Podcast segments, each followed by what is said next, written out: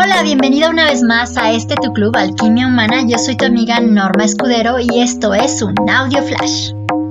Tú marcas la línea, tú eres el que da la dirección y el rumbo, incluso en las emociones.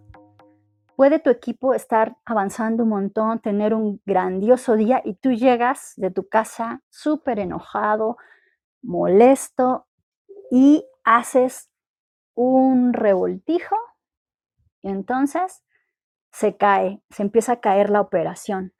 ¿Por qué? Porque estabas teniendo un mal día y no supiste gestionarlo.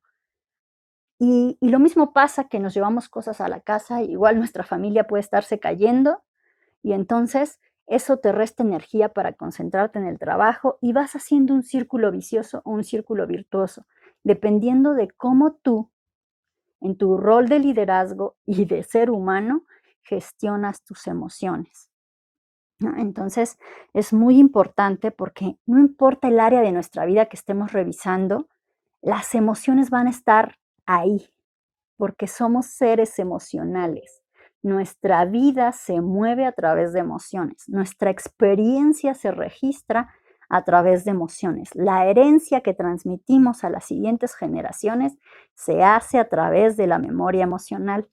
Entonces, no podemos escaparnos de que las emociones sean importantes en nuestra vida y en nuestras relaciones, tanto personales como laborales y sociales.